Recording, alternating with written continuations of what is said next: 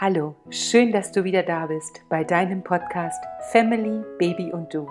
Dein Podcast für dir deine natürlich gegebene Geburtskraft und deiner weiblichen Intuition. Mein Name ist Kerstin Wilhelmina Ten. Ich bin gelernte Hebamme, habe Hausgeburten auf der ganzen Welt begleitet, bin Autorin und arbeite jetzt als Geburtscoach. Heute habe ich einen ganz besonderen Gast, Michael Ehlers. Ich freue mich ganz sehr, dass Michael die Einladung zum Podcast angenommen hat. Denn heute widmen wir uns nämlich einer super spannenden Frage. Welche Macht haben Worte in der Schwangerschaft und wie kommuniziere ich meine Botschaft am besten? Und dafür habe ich uns diesen besonderen Gast eingeladen, der immer mit einer unglaublichen Präsenz und Klarheit auftritt. Michael Ehlers. Michael ist der Rhetoriktrainer und trainiert seit zwei Jahrzehnten Persönlichkeiten des öffentlichen Lebens, Topmanager, Sportprofis und vieles mehr. Michael Ehlers beherrscht die Kunst der Rhetorik und wendet sie selbst auf zahlreichen Veranstaltungen, als Keynote-Speaker, als Moderator von Großveranstaltungen an. Der soziale Medienexperte setzt sich nicht nur für die neuen Medien in Unternehmenskommunikation ein, er lebt sie auch in, ihr, in seinem eigenen Institut. Als Strategieberater ist, hilft Michael Unternehmen, die notwendigen Schritte für das Big Data-Zeitalter einzuleiten und hilft auch bei deren Kommunikation. Michael ist Bestseller-Autor und erreichte mit seinem Publikum, äh, sein Publikum durch sein amüsantes und seinem bildhaften Sprachstil. Unter dem Pseudonym des Fischverkäufers Hein Hansen mit seinem Buch Der Fisch stinkt vom Kopf, mit seinem Standardwerk Rhetorik die Kunst der Rede im digitalen Zeitalter bis hin zu seinem neuen Buch und was ich euch unbedingt ans Herz legen will. Dieses Buch heißt Nie wieder sprachlos mit den richtigen Worten besser durchs Leben, was auch in der Schwangerschaft unheimlich viel Mehrwert bietet.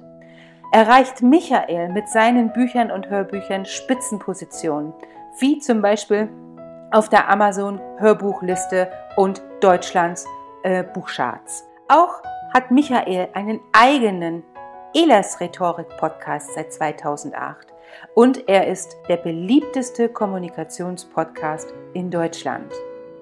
Und wir beide sprechen darüber, was eine gute Kommunikation in der Schwangerschaft überhaupt ausmacht, wie Schwangere mit Angst und Nervosität umgehen können und was eine gute Kommunikation zwischen Medizinpersonal und Schwangere für eine wichtige Bedeutung hat. Wir beide reden heute über die Eigenverantwortung, wie du deine Eigenverantwortung stärken kannst, wie du mit Aufklärungsgesprächen umgehen kannst, wie du dich gegen negative Kommunikation abgrenzen kannst und warum Kommunikation in unserem Leben so, so wichtig ist. In dieser Podcast-Folge steckt so viel Wissen und Inspiration und ich wünsche dir ganz viel Spaß beim Anhören. Elas Rhetorik-Podcast. Wer was zu sagen hat, der sollte reden können. Ihr Rhetorik-Podcast für Management, Kommunikation und Strategie.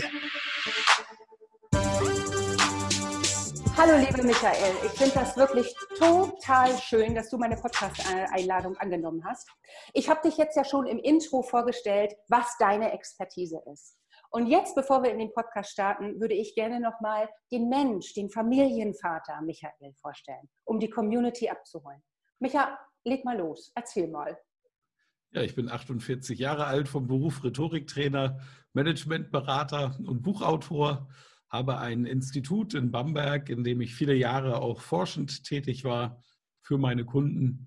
Bin verheiratet seit 19 Jahren, habe zwei Töchter 26 und 14 Jahre alt, selbe Mutter. Ey, wow, das ist ja schon mal gut, ne? Und vor ja. allen Dingen 19 Jahre auch zusammen. Sag mal, und warst du bei der Geburt deiner Kinder dabei, Micha? Ja, bei meiner zweiten Tochter ja.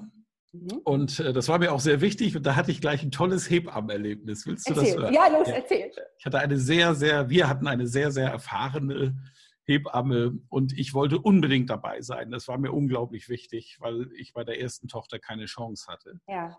Und ähm, wir waren alle sehr aufgeregt. Die, das ganze Thema Schwangerschaft war eh bei uns etwas Besonderes. Wir wollten unbedingt, es hat nie geklappt. Und als wir aufgegeben haben, zack, war sie schwanger.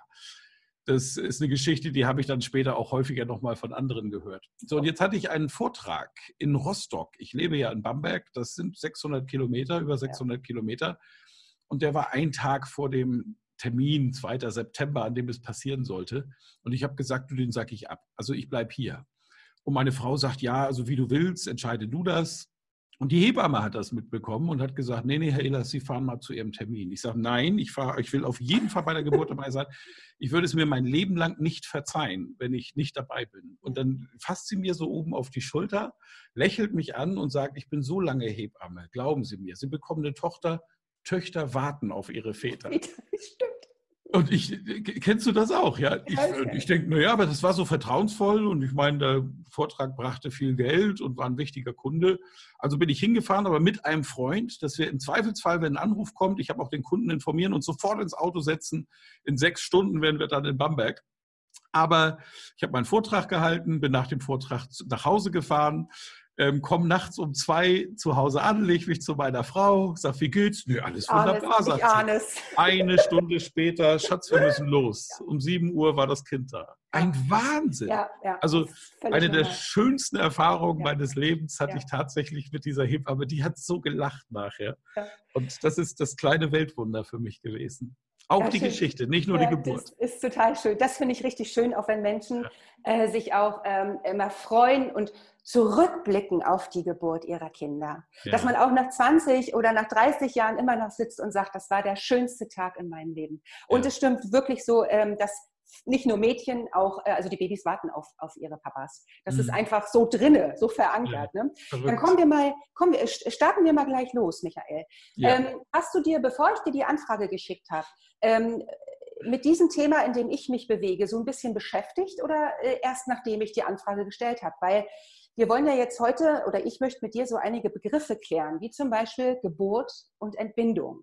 Das mhm. sind ja für mich in meinem Arbeitsbereich zwei völlig unterschiedliche Dinge. Ja? Für mich ist ja. Geburt ganzheitlich und in Liebe betrachtet und die Entbindung ist für mich eine Entbindung von Mutter und Kind und ein, mhm. ein wahnsinnig mhm. gewinnbringendes Geschäft für ja. die Entbindungsindustrie. Mhm. Ähm, Michael, siehst du das auch so? Was, was, was, was sind diese zwei Begriffe? Kannst du da kannst du mal kurz was dazu erklären aus deiner Expertise? Ja, also zum einen äh, ist meine Expertise ja Rhetorik, das ja. heißt ja die Kunst der Rede und bei mir geht es immer aus diesem Blickwinkel heraus. Das ist also meine Hauptexpertise. Wie schaffe ich als Mensch es auf andere so zu wirken, wie ich will? Und zur Rhetorik, zu dieser Kunst insgesamt gehört unglaublich viel verschiedenes Fach-Know-how, die Hermeneutik, die Lehre vom Verstehen, Neurowissenschaften, wie funktioniert unser Gehirn überhaupt, ist etwas, was immer mehr Einfluss hat auf uns. Aber natürlich auch und ganz wichtig, und das ist jetzt ein Begriff, den du ansprichst oder aus dessen Perspektive ich es zumindest sehe, ist die Semantik. Das heißt die Bedeutung von Worten. Und Sprache ist in der Tat etwas, was sich immer entwickelt, zum Glück ich äh, bin in einer sehr dörflichen Kultur groß geworden, die landwirtschaftlich, männlich dominant geprägt war und äh, brauchte erst Mitarbeiterinnen aus meiner Wahlheimat Bamberg, mhm. die äh, beispielsweise aus den Kommunikationswissenschaften oder Soziologie kommen und die mich mal aufmerksam gemacht haben auf meinen eigenen Sprachgebrauch in Bezug auf männlich und weiblich. Und ich habe viel, sehr viel gelernt, meine Seminarunterlagen daraufhin umgebaut, weil ich es wichtig finde, dass wir unsere Sprache eben bewusst einsetzen, um da draußen eine Veränderung herbeizuziehen. Und jetzt aus zwei Blickwinkeln betrachtet, ähm, was der Unterschied ist zwischen Entbindung und Geburt. Wenn du mich fragst, ob es mich gestört hat oder meine Frau bei der Geburt, dann würde ich rückblickend sagen, überhaupt nicht, weil dieses Wort für uns semantisch nicht negativ belegt war. Mhm. Entbindung ist eben ein medizinischer Fachbegriff für eine Geburt. Wir haben Geburt gesagt und was die sagen und wie das heißt, ist uns völlig egal. Denn unser Kind wird geboren und da hatten wir ein schönes Erlebnis und haben deswegen überhaupt gar keine negative Assoziation. Wenn diese negative Assoziation also jetzt generell nicht da ist, ist das schon mal nichts weiter Schlimmes. Jedoch, wenn eine Definition gemacht wird, so wie du die machst, dass du sagst, für dich ist Geburt Liebe, würde ich natürlich zu 100 Prozent unterschreiben. Ähm, und Entbindung kann ja auch so verstanden werden, dass es die Entbindung zwischen diesen beiden Personen ist. Dabei ist es ist und bleibt es ja auch nach der Geburt eins, nämlich eine Familie idealerweise. Dann schadet es überhaupt nicht und wir können nur gewinnen, wenn wir Bewusstsein dafür schaffen, dass es einen anderen Begriff gibt, den, der weniger Missverständnisse hervorrufen kann. Also dann lieber von Geburt zu sprechen, finde ich dann auch besser. Mhm. Ja. Ähm, nun ist es ja so, dass in der Geburtshilfe, und ich sehe, ich spreche hier immer aus meiner Perspektive, Michael, ne? also das, was ich halt mitkriege in diesen ganzen 25 Jahren Hebammentätigkeit, die ich hinter mir habe, ist es ja so, dass 56 äh, Prozent aller Frauen im Kreißsaal Gewalt erleben.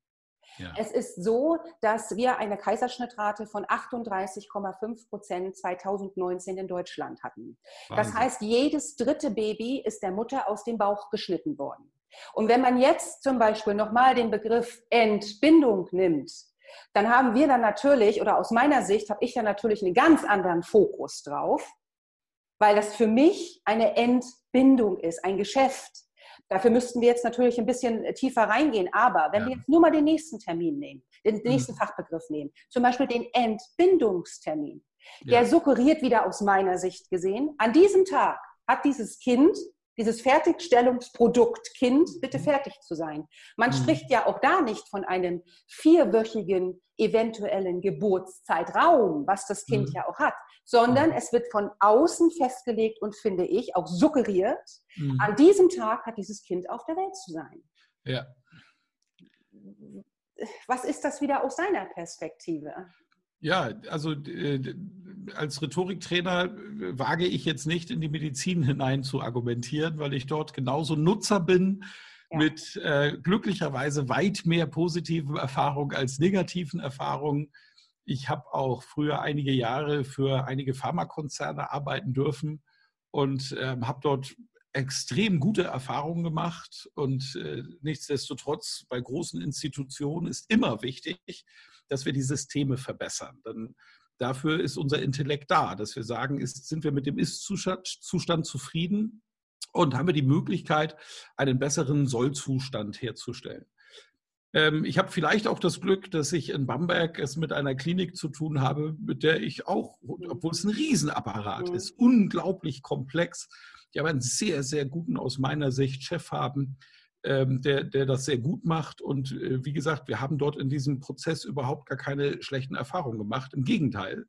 Und auch im Umfeld nicht. Allerdings hast du mir gerade eine Zahl gesagt, wo ich natürlich schon auch sage, hm, ich weiß, dass Medizin natürlich auch ein Geschäft ist. Und da hat die Politik die Kliniken hingetrieben. Richtig. Das heißt, sie sind eben auch oft nicht selbstverantwortlich, sondern sie sind abhängig von den Systemen, die die Politik vorgibt. Und ich fände es gut, wenn Kritik in dieser Form auch in die richtige Richtung transportiert wird. Wenn aus der einen Seite natürlich aus den Kliniken heraus sich eigenverantwortlich ein äh, Veränderungsprozess entwickelt, der Druck auf die Politik ausübt und zum Zweiten dann von den Personen, die die Chance haben, das Thema aus der Metaebene zu betrachten, so wie du. Du hast mir erzählt, Du bist nicht mehr als Hebamme praktisch tätig, sondern eben jetzt als Hebammencoach. Und genau diese Rolle ist eben in der heutigen Kommunikationsgesellschaft wichtiger denn je. Wir brauchen mehr Institutionen, die außerhalb und unabhängig von der Institution, jetzt in deinem Fall Klinik und Politik, agiert und Systeme verbessert. Rhetorisch wäre mein Tipp jetzt dorthin, eben auch die Adressaten genau anzusprechen und zu sagen, worum geht es denn?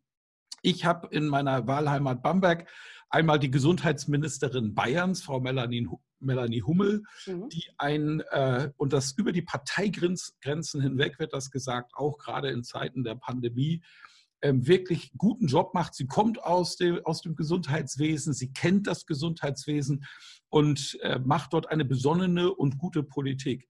Meine Frau selber ist im Bereich Pflege große Überschrift. Mhm tätig. Ähm, und wir haben eben auch aus beruflichen Gründen dort Kontakte, weil sie immer wieder mal anfragen, wie ist die Situation bei euch? Und zwar aktiv anfragen. Auch die Bundestagsabgeordnete Emmy Zollner, die ebenfalls aus dem Bereich Kulmbach kommt mhm. und ebenfalls aus dem Gesundheitswesen kommt. Und was ich dort wahrnehme, ist eine ganz große Offenheit, dass die sagen, bitte gebt uns doch Informationen und wartet doch auch nicht, dass wir euch fragen, sondern kommt doch mal proaktiv auf uns zu, wenn da Probleme bestehen. Wir möchten das System verändern. Verständnis brauchen wir nur dafür, dass es eben ein unglaublich großes System ist, mit Abhängigkeiten untereinander und ineinander. Richtig. Und diese, diese Systeme zu verändern, es ist eben kein kleines Boot, wo ich mal eben am Ruder drehe und es macht sofort eine Kehrtwende, sondern es ist ein riesiger Dampfer, der mit Vollgas unterwegs ist. Und wenn der Kapitän da oben am Ruder dreht, dann fährt er erst noch mal zwölf Meilen geradeaus, bevor der Rudereinschlag sich überhaupt auf die Bewegung ausmacht. Ne? Und das ist das Wichtige. Das heißt, was wir brauchen aus meiner Sicht, wenn du sagst, wir müssen da an diesem System Optimierungen machen, ja. aus rhetorischer Sicht, und zur Rhetorik gehört ja auch Überzeugungspsychologie und damit auch Psychologie der Massen, ist es eigentlich wichtig, dass es dich hundertmal gibt. Auf ganz vielen verschiedenen Flächen. Du musst also Hebammencoaches ausbilden, Kerstin. Ja, und, können wir mal drüber äh, nachdenken. Eine, eine, Community schaffen. Wir haben ja auch eine gemeinsame Freundin, Gunda Frei, ja, ja. die ja auch Unglaubliches bewirkt mit ihrer Bildungsevolution. Ihr beide habt mal einen Podcast zusammen gemacht. Ja. Ich habe ihr bei ihrem Buch helfen dürfen. Und sie macht genau das. Sie sagt, es, ich habe so die Schnauze voll von dem, was ich in meiner Praxis als Kinderpsychotherapeutin ähm, erlebe, kaputte Kinder zu reparieren. Wir müssen den Menschen, die die Kinder kaputt machen, Richtig. nämlich in der Erziehung und im Bildungswesen, die müssen wir coachen, dass sie ihren Job besser machen. Und, und bei der Geburt, da muss ich genau. Und wenn wir und idealerweise fängt es ja dort an, also in dieser, ich glaube, was hast du gesagt? Ich glaube, dritte Woche ist es, wo wir das erste Mal Einfluss haben, ja, ja. wo das Kind quasi sowas wie einen Verstand aufbaut. Mhm. Und das ist wichtig, von der Geburt bis quasi wir sie aus dem Schulbildungs- und Universitätsbildungssystem entlassen, brauchen wir positive Aspekte. Das wäre mein Appell. Mach das. Das wäre mal, da gucke ich mal, da setze ich mich mal hin und denke genau darüber nach, was du jetzt gesagt hast. Sehr gut. Nein, aber es sind, du hast vollkommen recht, ganz viele Begriffe, wo man wirklich mal hinterhaken muss. Das fängt ja auch mhm. mit Schwangerschaftsvorsorgeuntersuchung an. Da sieht ja auch ja. wieder der Fokus drauf. Ne? Oder Austreibungsperiode. Okay. Darf ich dir sagen, woher das kommt? Ja. ja also äh, die deutsche Sprache ist sehr präzise, das wissen wir. Wir haben ähm, einen, einen unglaublich massiv breiten Sprachschatz. Lass uns mal über die, den Sprachschatz sprechen. Es gibt in der deutschen Sprache circa 500.000 Begriffe. Dazu gehören jetzt auch medizinische Fachbegriffe und ähm, Doppelbegriffe werden eben auch einfach gezählt. Also Schnee ist ein Wort, Kugel ist ein Wort, Schneekugel ist ein Wort. Ja? Aber 500.000 gibt es circa, die wir benutzen können. Jetzt gibt es den persönlich passiven Wortschatz. Das sind Wörter, die wir kennen, gleichgültig, ob wir sie benutzen oder nicht. Es ist ungefähr der Inhalt des Duden Rechtschreibung erster Band. Das sind 120.000 Wörter, die wir zwar nicht kennen müssen, aber durch einen semantischen Zusammenhang der Aneinanderfolge von Wörtern können wir sehr gut erahnen, was dieser Begriff bedeutet. Dann gibt es den äh, passiven Wortschatz, das sind 50.000 Wörter. Wörter, die eine eindeutige Bedeutung haben für uns. Und jetzt gibt es den persönlich aktiven Wortschatz. Das sind die Wörter, die wir beim Sprechen, nicht beim Schreiben, das sind nochmal mehr, beim Sprechen im Laufe eines Jahres verwenden. Und da bleibt übrig 2000 bis 4000 Wörter. Okay. Das ist nicht viel, wie du nee, siehst, von der nicht. Möglichkeit, die wir haben. Wenn du 4000 Wörter in deinem aktiven Sprachschatz hast, giltst du als hocheloquent, als ausdrucksstark. Du kannst dich klar und präzise ausdrücken. Du kannst deine Wünsche so formulieren, oft eben auch in der Fähigkeit, sie positiv zu triggern, was wichtig ist für den menschlichen Verstand, also eine Motivation da reinzusetzen ähm, und damit Menschen zu begeistern. So, jetzt kommen wir zu uns Deutschen. Was zeichnet uns noch aus? Wenn du ins Ausland gehst und wir blicken vom Ausland auf uns Deutsche, dann werden wir feststellen, das Ausland sagt, wenn der Deutsche was baut, dann ist es was Vernünftiges. Wir können Maschinen bauen, da sind wir die Besten weltweit. Und man schaut in der Welt mit großen Augen in den deutschsprachigen Kulturkreis, Österreich, Schweiz nehme ich jetzt bewusst mit rein und sagt, das ist ja ein Ding, wieso kriegen die das so hin? Die Schweizer bauen die besten Uhren, die Deutschen bauen die besten Maschinen, was ist denn da los? Das hat was mit unserer Kultur zu tun, denn Kultur prägt eben auch den Verstand und damit auch die Genese von Verhalten. Das heißt, die Art und Weise, wie Verhalten überhaupt funktioniert, woher das kommt. Und das, was wir, was uns massiv beeinflusst, ist die Tatsache, dass wir sogenannte Mismatcher sind. Das ist ein Lerntyp. Ein Mismatcher vergleicht neue Dinge, die in sein Leben kommen, mit Erfahrungen, die er in der Vergangenheit gemacht hat, die nicht funktioniert haben. Gegenteil ist der Matcher. 80 Prozent der Amerikaner sind eher Matcher. Die vergleichen neue Dinge, die in ihr Leben kommen, mit Erfahrungen, die sie in der Vergangenheit gemacht haben, die funktioniert haben. Und dieser Lerntyp, Mismatcher, wir deutsche Mismatcher, Amerikaner Matcher, hat natürlich Auswirkungen auf die Art und Weise, wie wir Dinge betrachten. Denn wir Deutsche, wenn wir etwas machen, und wenn ich Deutsche sage, nochmal deutschsprachiger Kulturkreis, ich meine damit nicht die Ländergrenzen. Ja. Wir Deutsche machen Folgendes, wir haben eine Idee, einen Plan und wir machen jetzt, oder ein, ein Ziel und machen zehn Pläne stellen fest, neun werden sicherlich nicht funktionieren. Der eine könnte funktionieren, den setzen wir dann um. Überraschenderweise funktioniert er. Amerikaner machen einen Plan und sagen, ey, wir probieren es mal aus, das klingt doch ganz gut. Und stellen fest, ey, 80 Prozent haben funktioniert, 20 nicht, das verändern wir. Jetzt ist überall da, wo wir Genauigkeit brauchen, wo, wo wir Tiefgang brauchen, sind wir Deutsch, aus dem deutschsprachigen Kulturkreis die besseren Entwickler aus diesem Hintergrund des Mismatchers sein. Und überall da, wo es um Geschwindigkeit geht, beispielsweise Marketing, Kommunikation, solche Themen, sind die Amerikaner uns fünf bis zehn Jahre voraus, weil ihr Lerntyp sie halt vorantreibt in den Themen. Und wir begrenzen uns eben selbst. Und dieser Mismatcher hat massiv Einfluss auf unsere Sprache, so dass wir Begrifflichkeiten wie Sorge, wie Entbindung in unseren Sprachgebrauch bringen, der entspricht unserer Kultur, ist damit also natürlich erklärbar. Nur wenn du sagst, das ist verbesserbar, weil du und alle anderen Hebammen die Erfahrung gemacht haben, wenn wir das, und das würde ich sofort unterschreiben, wenn wir hier ein Universum der positiven Kommunikation rund um die Geburt schaffen, dann wird das Auswirkungen auf die Familie haben, auf die Bindung, auf das Kind. Dann sollten wir das verdammt nochmal auch tun. Und in der Erklärung, in deiner Zielsetzung ist wichtig, immer das Positive triggern. Also wir Deutsche neigen als Mismatcher auch dazu, sehr, sehr intensiv das Problem zu beschreiben. Und wir sind wahnsinnig stark da drin, Probleme tiefgründig zu beschreiben. Was wir aber brauchen, sind die Lösungen, die mhm. vorne stehen. Mhm. Und die müssen in den Schwerpunkt der Kommunikation. Ja.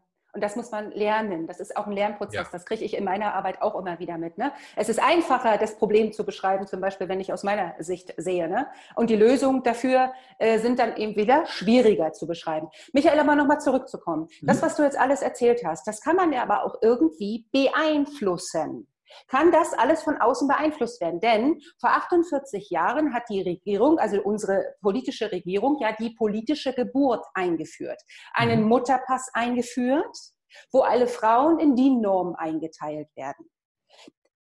Das ist ja ein Einfluss von außen, den sich jetzt die Frauen gar nicht mehr widersetzen können. Und über mhm. Generationen hat sich ja dieses Wort Entbindung und Schwangerschaftsvorsorge in den Köpfen irgendwo festgesetzt. Ja. Das heißt, das Bewusstsein der natürlichen Geburt oder dass eine Geburt den Naturgesetzen unterliegt und überhaupt gar keinen mhm. Einfluss von außen braucht, ist ja gänzlich weg und zusätzlich eine richtige Industrie hinter der Entbindung aufgebaut worden. Mhm. Das ist ja dann auch irgendwo beeinflussbar. Natürlich. Und nun kommt da so, so äh, ist das Medizinpersonal ja auch dementsprechend ausgebildet worden. Ja, die Ärzte bekommen ja auch Rhetorikkurse, wie sie mit ihren Patientinnen sprechen. Mhm. Da hat ja jedes Wort, jede Aufklärung, die geht ja richtig ins Negative, Michael. Da mhm. kommt ja kein Arzt und sagt, so, jetzt aber schön, Sie, haben eine, Sie wollen eine natürliche Geburt, ist überhaupt gar kein Problem. Ich gehe da mal einen Kaffee trinken und wenn Sie mich brauchen, rufen Sie mich. Michael, so ist die Realität ja nicht. Du kommst ins Krankenhaus und dann bist du zugeballert. Was, zack, zack, zack, zack, zack. Was macht das denn mit einer Frau? Da passiert doch was, oder? Ja, ja, äh, mit Sicherheit. Aber lass uns vorne anfangen bei deinen Fragen. Ähm, die Mediziner werden ja rhetorisch ausgebildet, was sie im Patientengespräch sagen. Meine Erfahrung ist, werden sie nicht. Sie werden okay. medizinisch ausgebildet. Wenn, es gibt äh, Berufsgruppen, die dringend rhetorische Kompetenzen nötig hätten, allerdings nicht in meine Seminare kommen und auch nicht in die Seminare meiner Kollegen. Also es gibt äh, Seminare für Mediziner, wie sie Aufklärung machen. Also das weiß das ich aus meinem Bereich. So, ich schicke die jetzt alle zu dir, alle. Ja, unbedingt. ähm, und, und wenn es dort welche gibt, kann es natürlich sein, dass die nicht gut sind. Das kann ich eben nicht beurteilen, weil ich sie nicht kenne. Ich kenne die Inhalte nicht. Nur äh, verzeih mir, ich will wieder sofort in Lösungen denken ja, und nicht, ja, nicht das mal. Problem weiter beschreiben, weil es gibt ja Lösungen. Alles, was ich an medizinisches Personal kennengelernt habe, also ich bin zum Beispiel mit einer Zahnärztin eng befreundet, mhm. eine meiner engsten Freundinnen. Die hat eine Praxis, da wird dir das Herz aufgehen. Mhm. Das ist ein Traum. Kinder und Patienten gehen hier gerne zum Zahnarzt. Und ich übertreibe nicht, ja, sondern weiß, sie hat so etwas aufgebaut. Mhm. Ähm, eine weitere Freundin aus unserem engeren Kreis ist äh, Krankenschwester in einer Augenklinik. Okay. Hat auch wahnsinnige Erlebnisse dort. Und alles, was ich an, an Menschen treffe in diesen Berufsgruppen, weil der Mensch grundsätzlich ja leistungsbereit ist, so auf die Welt kommt. Da gibt es ein tolles Buch, Felix von Kube, das heißt Lust an Leistung. Wir kommen auf die Welt, sind leistungsbereit und wir wollen uns tatsächlich verbessern. Wenn das medizinische System es also nicht schafft, hier ähm, Ausbildungsinhalte zur Verfügung zu stellen, wo du sagst, das ist hilfreich für das klinische Personal, sondern das ist eher schädlich, dann ist die Chance, die wir haben jetzt als kleine Coaches, Berater, Buchautoren an der Seite, im Grunde genommen wirklich nur zum einen massive Kommunikation in Richtung Politik und zum anderen Alternativangebote aufbauen. Mhm. Und jetzt sind wir ja gerade heute im Zeitalter der digitalen Medien und wir haben die Chance, die Menschen, und ich, das funktioniert mit positiver Lösungsbeschreibung besser als mit negativer Problembeschreibung. Also bringen die Menschen bitte dazu, dass sie sich damit beschäftigen, wie kann dann so ein Gespräch im Krankenhaus mit oder im, im Geburtshaus oder zwischen Hebamme und Mutter, wie kann es idealerweise verlaufen? Und diese positiven Vorschläge, also nochmal nicht beschreiben, wie es ist und was das Falsche ist, sondern einfach nur die besseren Vorschläge zu machen. Diese Sachen müssen wir den Menschen zur Verfügung stellen. Und das können wir heute glücklicherweise mit einem, einem ganz, ganz geringen mit einer ganz, ganz geringen Schwelle bauen, indem wir zum Beispiel Online-Angebote bauen und sagen, so, hier ist jetzt mal das Online-Seminar. In zehn Stunden erfahren Sie alles, was Sie wissen müssen, um positive, liebevolle, motivierende Gespräche zu führen. Was wäre das Ziel? Warum ist es besser, positive, liebevolle, motivierende Gespräche zu führen? Weil erstens die Angst vor der, vor, vor der, Geburt verschwindet. Zweitens, eine positivere Einstellung der, Medizin, der Mutter und des Vaters, dem medizinischen Personal die Arbeit erleichtern wird. Drittens und so weiter. Und dann knallst du die Ziele runter. Und dann die Inhalte zur Verfügung stellen. Wenn das gut. gut funktioniert und ankommt, wird eben Folgendes passieren dass das natürlich eine Welle bekommt und auch in die Kliniken eingetragen wird. Und aus meiner Erfahrung, dieses positive Angebot wird auch wahrscheinlich viele Entscheidungsträger dazu bringen, nehme ich sofort an. Also den ja. Klinikchef, den ja. ich kenne, ja. wenn ich sage, pass auf, wir haben hier ein Angebot, Online-Trainings, jetzt mach doch mal Folgendes, das stellst du deinen Schwestern zur Verfügung und zwar in der Arbeitszeit. Ja, du bezahlst hier eine Pauschale für diese gesamten Trainings und die haben die Möglichkeit, in der Arbeitszeit Kommunikationsseminare zu machen, indem sie konkrete Hilfestellung kriegen, wie sie ihre, wie sie ihre Kommunikation vor Ort verbessern. Und wenn du Mediziner hast, die Schlingel sind und die das da draußen nicht gut machen, dann verpflichtest du die dazu. Das kannst ja, genau. du nicht als Klinik. Michael, du hast gerade die beste Marktlücke für dich jetzt entdeckt, ne? Also ich oh, mache ja das. Ist, das Michael, doch, doch, doch, doch, doch. Dann kommst, komm ich damit rein, Michael. Das gucken wir dann. Also das ist eine richtig gute Idee, die du da richtig. Äh, äh, das ist ein richtiges Baby. Dann machen wir folgendes. Wir sind schwanger, Michael, wir sind schwanger. Ja.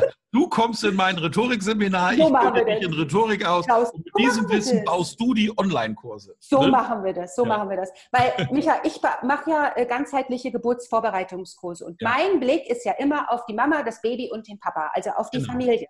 So, nur sind wir ja noch nicht so weit mit dem, was du gerade erzählt hast. Wir müssen ja erstmal gebären, unser Kind, was ja. wir jetzt hier gerade gezeugt haben, sondern wir müssen unseren Fokus, ja jetzt ist mein Fokus auf die Frauen. Jetzt mhm. ist das System noch nicht geändert. Jetzt geht eine Frau in den Kreißsaal oder zu ihrem Gynäkologen, um den Entbindungstermin festzustellen. Wie kann sie sich von negativ Propaganda, also subtiler Propaganda-Einfluss jetzt irgendwie für sich äh, ähm, äh, schützen? Ja. Außer dass sie natürlich jetzt auch zu dir in Rhetorikkurs kommt, damit sie das lernt. Aber was ja. kann sie tun? Ja, also äh, ich stecke zum Beispiel gerade in einer Zahnbehandlung. Ja. Und ähm, ich habe als Kind eine sehr negative Erfahrung mit Zahnarztbehandlungen gehabt. Mir wurde als Sechsjähriger von einem Zahnarzt, der mit seiner Zahnarzthelferin geflirtet hat, und das war eh ein ganz widerlicher Typ, wenn ich mich zurückerinnere, in die Backe gebohrt. Das hm. war sehr schmerzhaft. Meiner Schwester ist dasselbe passiert beim selben Zahnarzt. Daraus entwickelte sich bei mir eine Phobie. Das ist nicht, nichts Schönes.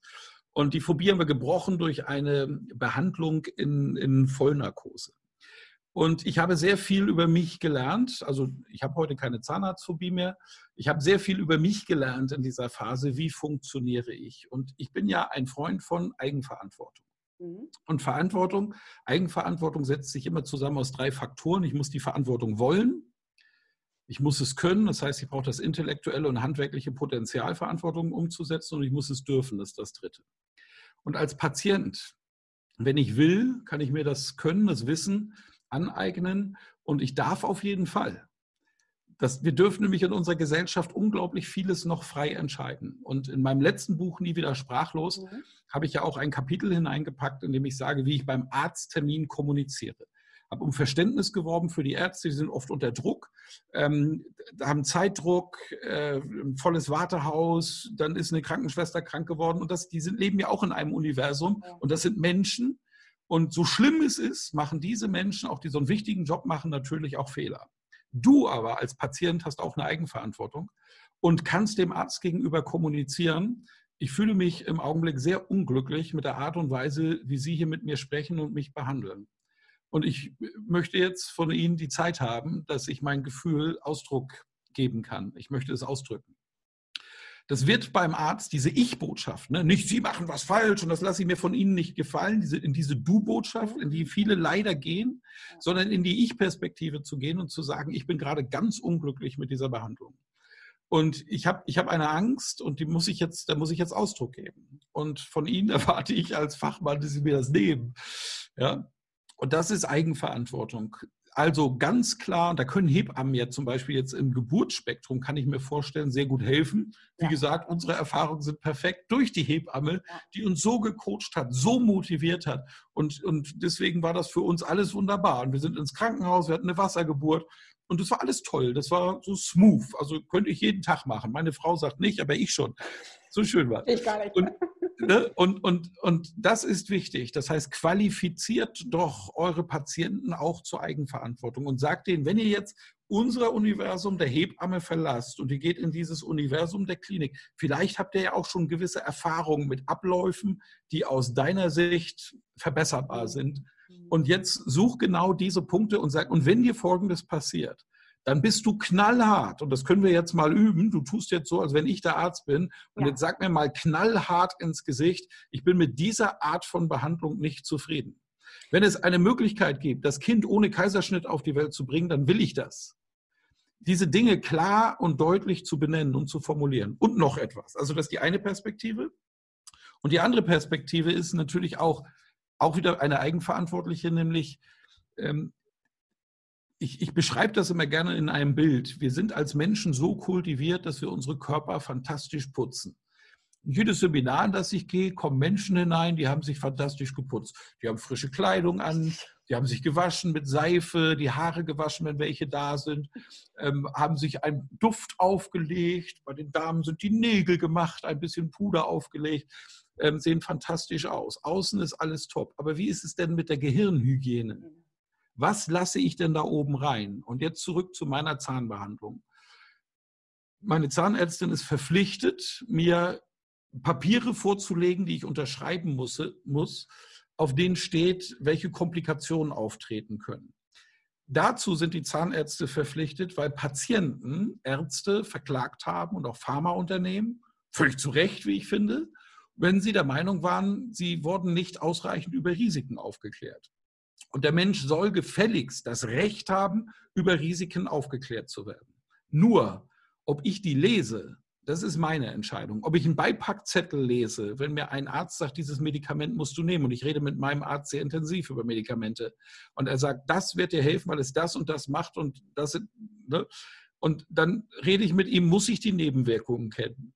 Und dann lacht er und sagt, nö, dann lese ich sie auch nicht, weil wenn ich sie hier reinlasse in meinem Kopf, sind sie existent. Okay? Und diese Verantwortung kann, kann und muss ich als Patient eben auch selber übernehmen. Ergo, ich mache Folgendes, aber das ist auch etwas, was meinem Persönlichkeitstyp entspricht. Ich kriege diesen Zettel vorgelegt, unterschreibe ihn und weg. Ich lese nicht ein Wort davon. Ich frage dann meine Ärztin, ist da was Wichtiges drin, was ich wirklich wissen muss? Und mich interessiert es nur, wenn es eine hohe Wahrscheinlichkeit hat bei einer Komplikation. Und sie guckt mich dann an und sagt, es kann sein, dass die eine Stunde nach der Behandlung kurz übel wird. Ansonsten ist die Wahrscheinlichkeit gering der 100 weiteren Nebenwirkungen, die auftreten können. Ich sage, dann will ich es nicht wissen, dann kann ich dich immer noch anrufen, wenn etwas passiert, richtig? Das machst du sowieso, sagt sie. Und alles ist wunderbar. Abraham Lincoln hat mal gesagt, ich nehme mir jeden Tag 20 Minuten Zeit für meine Sorgen. Und in dieser Zeit mache ich ein Nickerchen. Richtig. Lincoln ist mein Vorbild. Ja, ja. Nee, das ist, ist wirklich gut, denn ähm, hier kristallisiert sich ja auch gleich wieder raus, was du gesagt hast, dass eine Geburtsvorbereitung und dass die Hebammen wirklich essentiell wichtig sind für jede schwangere Frau, weil die nämlich da aufklären, weil die nämlich benennen und vielleicht auch mal hinterfragen, was von äh, äh außen reinkommt. Absolut. Ne? Michael, ähm, hat auch ein, ein Wort und ein nicht gesprochenes Wort also auch ein, ein Gedanke. Ähm, Einfluss auf ein ungeborenes Leben, weil aus meiner Perspektive gesehen ist es ja so, ab der dritten Lebenswoche äh, schlägt das Herz vom Kind. Ab mhm. der siebten Lebenswoche ist die Zirbeldrüse als erstes äh, Organ im Gehirn vollkommen ausgebildet. Mhm. Und ähm, durch das ähm, ihm umliegende Gewebe in der äh, Gebärmutter nimmt das Kind seine Außenwelt wahr. Ja. Nun ist es ja so, dass viele Schwangeren unglaubliche Horrorgeschichten von irgendwelchen anderen Leuten hören. Ja? Mhm. Oh mein Gott, der Opa meines Vaters hat erzählt, dessen Tante. Du kennst das bestimmt auch. und ähm, nun ist es ja so, dass äh, äh, die Schwangeren, weil die ja auch in einer Hormonphase sind und, und äußerst sensibel und empfänglich für alles, was von außen kommt, ähm, dieses ungesprochene Wort, diese Ängste, die man in sich hat, haben die Auswirkungen auf das Kind? So ungesprochene Worte, schwingen die? Ja, ich will da mal ein Beispiel geben. Ja. Sekunde. Und schalte hier mal kurz rüber. Mhm. Auf mein Warte, ich muss meine Brille aufsetzen, sonst sehe ich das auf, auf mein virtuelles, auf mein virtuelles Flipchart. Mhm. Ja. So, ich bin jetzt kein großer Zeichner, aber ich versuche es mal. Ähm, das ist ein Kopf. Das sieht man sofort, ne? Ja, so, sofort. Nö, das ist ich dachte erst, wäre eine schwangere Frau, aber gut. So, das ist ein besserer also, Kopf. Okay. Genau. Und ähm, der Mensch funktioniert äh, nun mal so, dass wir uns fokussieren auf Dinge. Wir haben einen Fokus, da schauen wir hin. Mhm. Dann haben wir unseren eigenen Körper, der mit uns spricht. Ja? Mhm. Und wir haben in unserem Gehirn zum einen Worte und zum zweiten Bilder. Und diese vier Punkte, der Körper, die Worte und die Bilder und der Fokus, die bestimmen unseren inneren Zustand. So, wenn jetzt der Opa, wie du ihn nennst, da draußen kommuniziert und lauter negative Informationen auf uns sendet, mhm. oder auch ein Arzt, dem es unwahrscheinlich wichtig ist, über Komplikationen zu, zu erklären, mhm. selbst wenn die Wahrscheinlichkeit gering ist, dann entstehen bei uns die entsprechenden Worte und Bilder.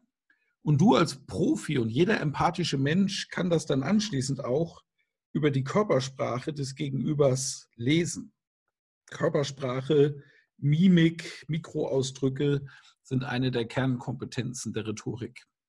So, das, was gute Rhetorik macht, ist eben, dass wir dieses Negative aus unserem Leben rausstreichen. Das bedeutet zum einen, dass diese Person lernt, an der richtigen Stelle das Richtige zu sagen, eigenverantwortlich, nämlich ich mache da nicht mit. Und dieses Nein, da kann ich nur sagen, wir sind in der deutschen Kultur so geprägt, dass wir ganz oft erst einmal rum erzählen, bla bla bla. Nein, sondern sofort an der Stelle sagen, wo ich ein ungutes Gefühl habe, stopp, an dieser Stelle bin ich jetzt nicht mehr einverstanden. Mhm.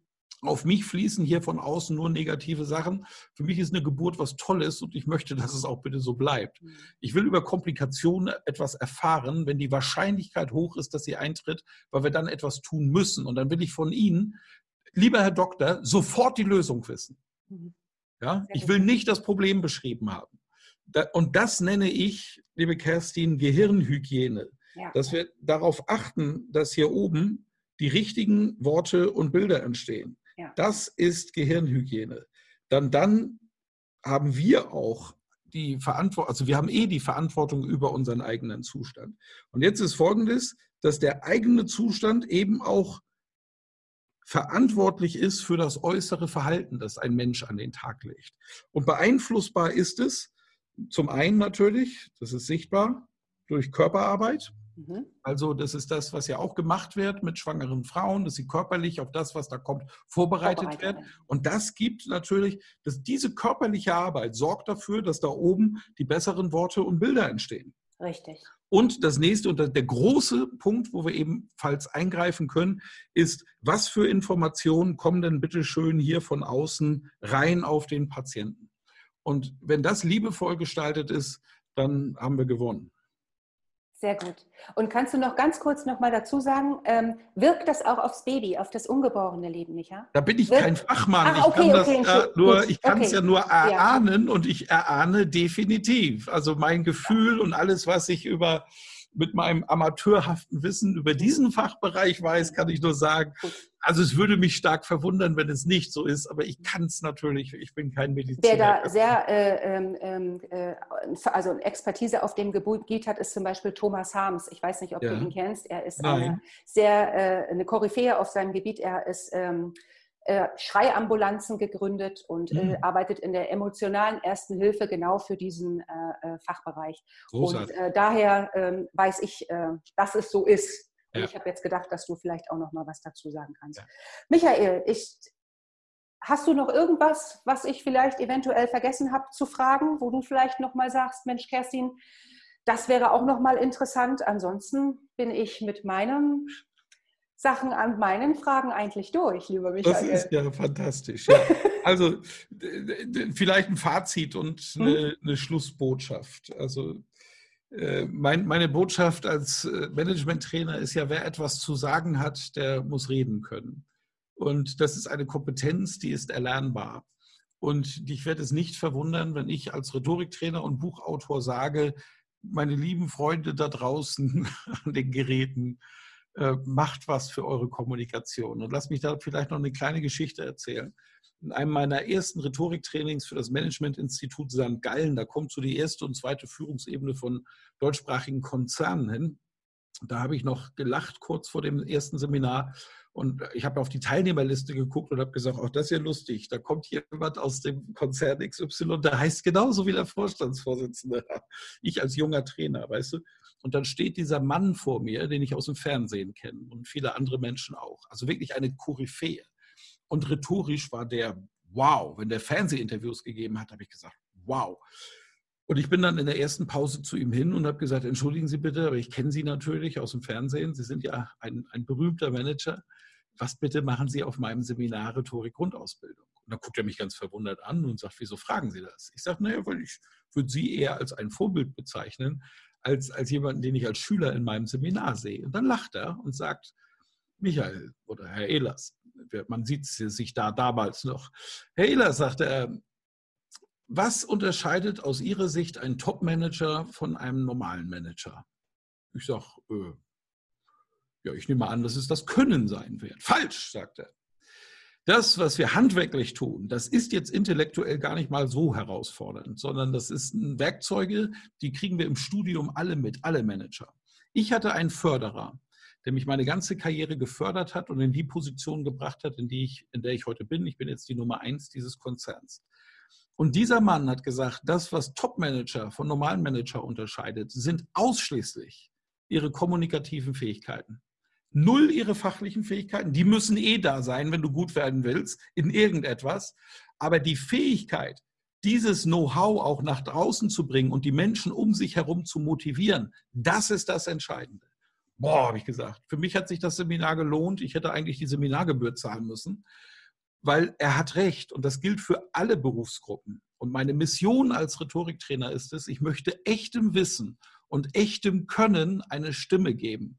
Und deshalb, wir deutsche Mismatcher sind immer sehr auf Struktur, auf Tiefgang, auf Wissen konzentriert. Aber das ist eben nur eine Seite der Medaille. 78 Prozent der Deutschen sind eher introvertiert als extrovertiert. Das heißt, sie brauchen etwas, bis sie in die Kommunikation kommen. Und meine Botschaft und an euch ist, Freunde, es gibt Podcasts, es gibt Bücher, es gibt Hörbücher, es gibt Videokanäle und es gibt Menschen wie Kerstin, die berufsmäßig voll im Stoff sind und sich eben auch mit beiden Seiten der Medaille beschäftigen. Beschäftigt euch mit Kommunikation. Das ist der Schlüssel zum Glück und zu größeren Erfolgen. Das wäre mein Schlussappell. Oh, Michael, das war so schön. Das war jetzt gerade so, so schön. Und äh, ich komme definitiv zu dir, weil ich habe so viel noch zu lernen. Das habe ich jetzt hier gerade in dem Podcast mitgekriegt. Vielen lieben Dank. Sehr Vielen gern. lieben Dank. Hat Spaß Ich wünsche dir noch einen ganz tollen Tag. Dankeschön. Bis zum nächsten Mal. Dir auch. Vielen Mach's Dank. gut. Tschüss. Tschüss.